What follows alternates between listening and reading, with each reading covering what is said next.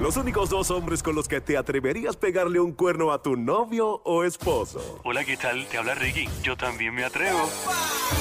Joel el Intruder y Abdiel the Loverboy en el show que está siempre trending. El juqueo. El juqueo. Ríete y tripea. De 2 a 7, no hay más nada. Lunes a viernes prendido en tu radio y tu teléfono celular por el habla música.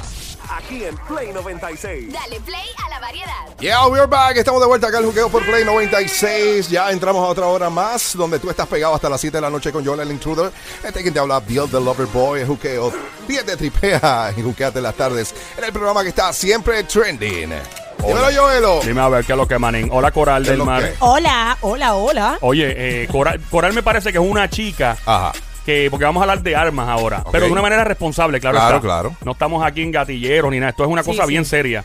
Pero ella me tiene cara de que tendría como una Glock, una 40, como con algo rosita por algún lado. Eh, Tiene Sí, cara de eso, sí, ¿verdad? sí, sí. De hecho, he ido a practicar, he ido a tirar. Claro. Ay, qué peligro. Me voy a alejar Ay, ay, ay. Buenísimo. cinco pies de ella de distancia, por si acaso. ¿Te gusta? ¿Te gusta eso, Coral? Me encanta. Sí. Sí, Pero sí, te gusta como tirar blanco porque te sientes protegida. ¿Cómo es la vaina? Eh, mira, para ambas cosas. Primero porque tengo tres niños, ¿no? Y lo veo desde ese punto de vista que las, las cosas están malas.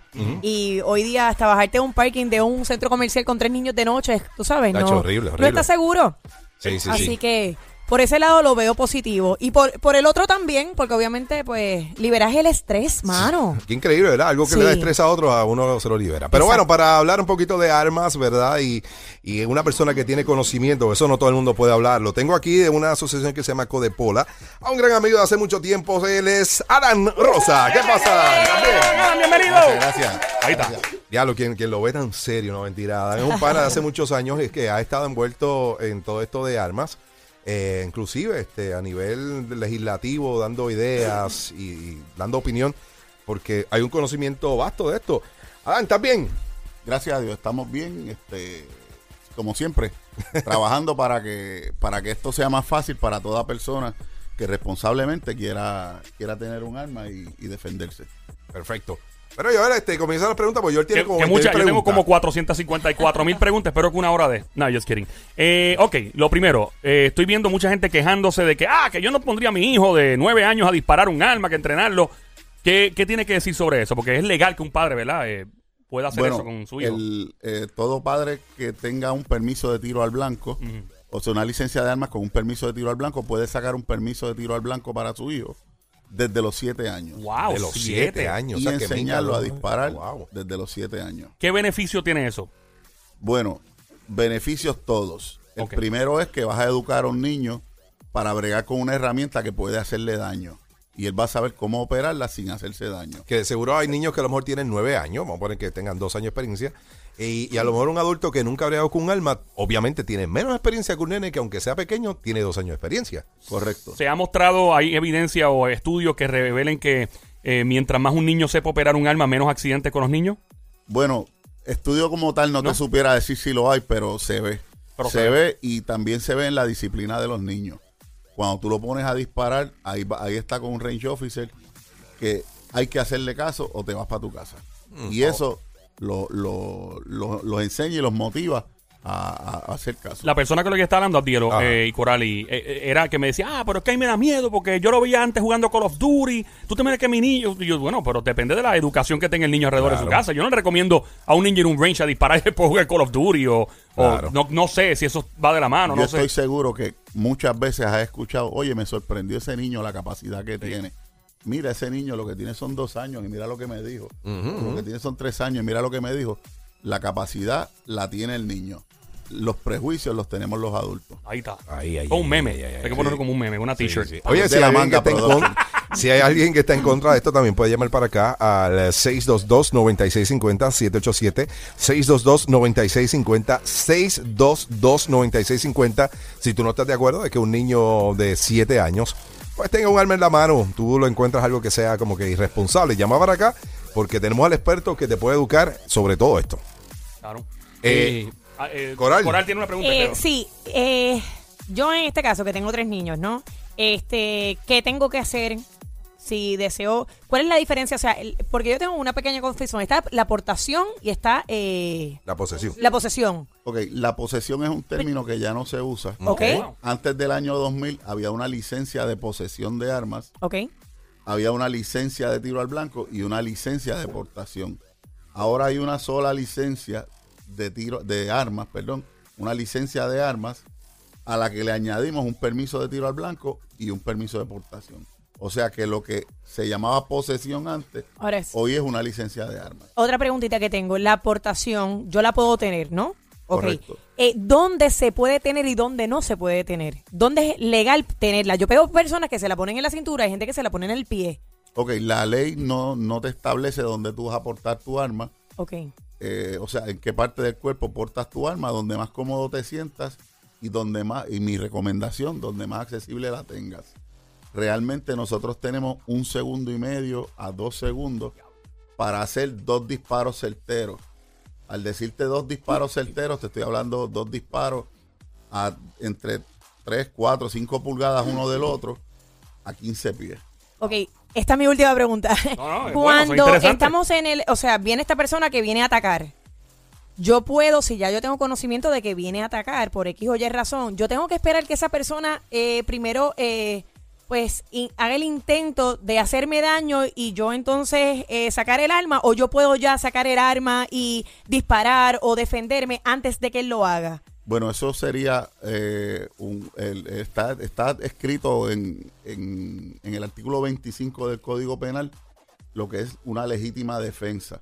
Eh, eh, usted puede defender su persona, su morada, sus bienes o sus derechos, pero únicamente puedes quitar la vida ante peligro de muerte o grave daño corporal. De Oh. modo que cualquier amenaza que tengas, que estés clara, que estás en peligro o de muerte o de grave daño corporal, te puedes defender.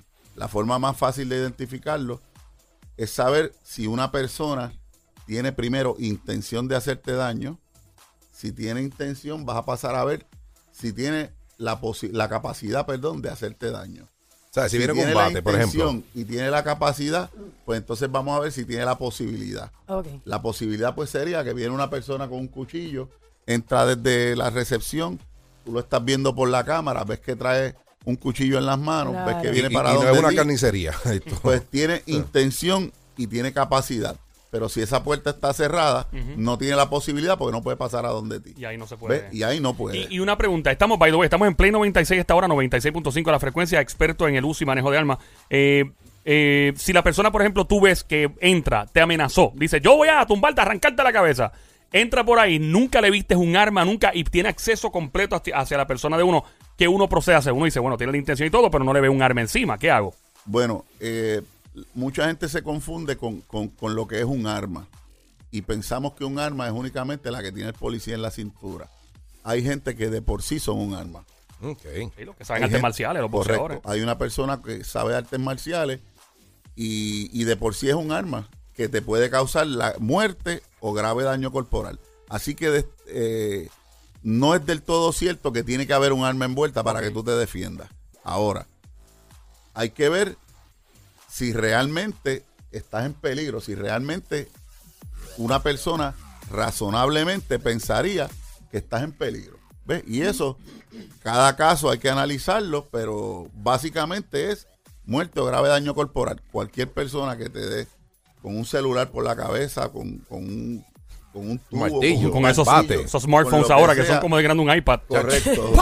Te puede causar grave daño corporal y ahí tú decides si te puedes defender. Obviamente, lo importante de esto es que si te defendiste, usted lo primero que le van a decir es que usted tiene derecho a permanecer callado.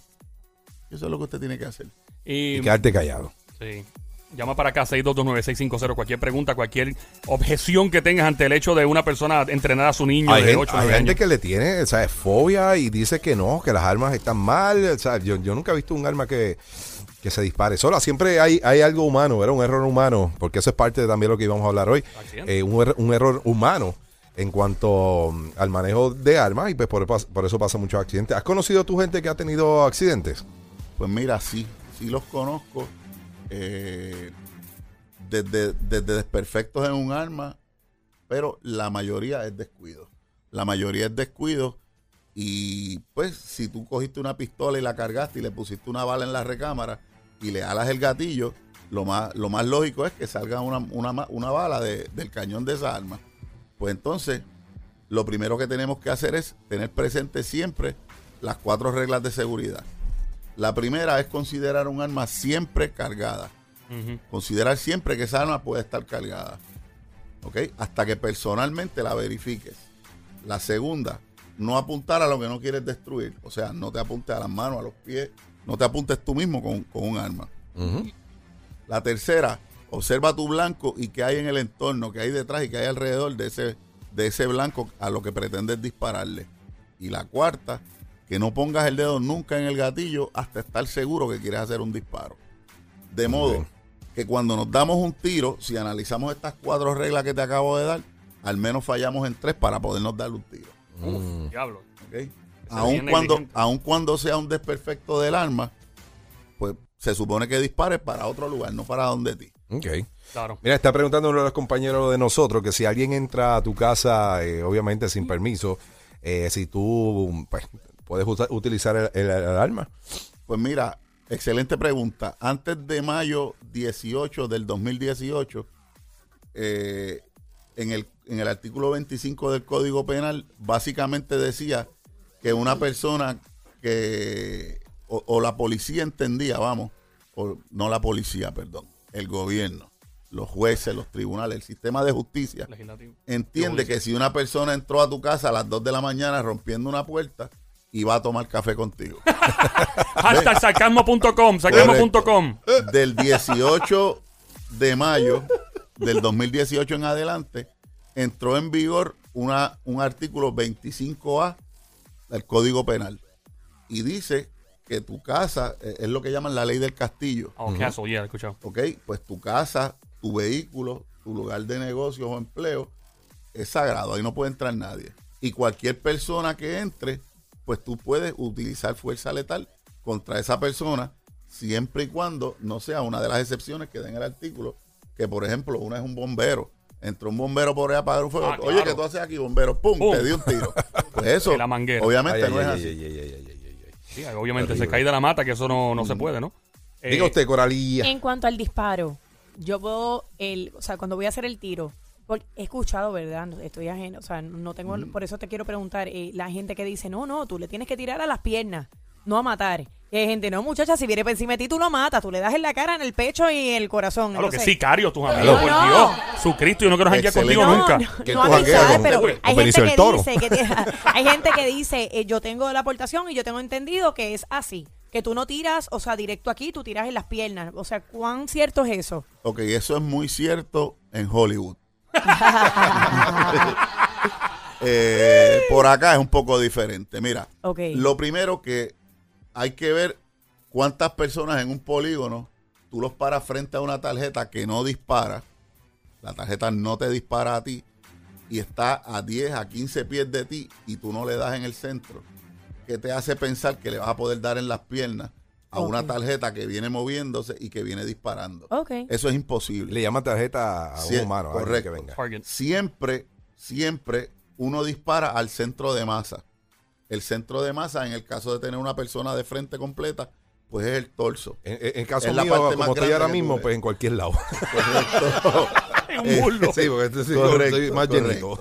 Pero básicamente es a la parte más grande del cuerpo que tú veas de esa persona.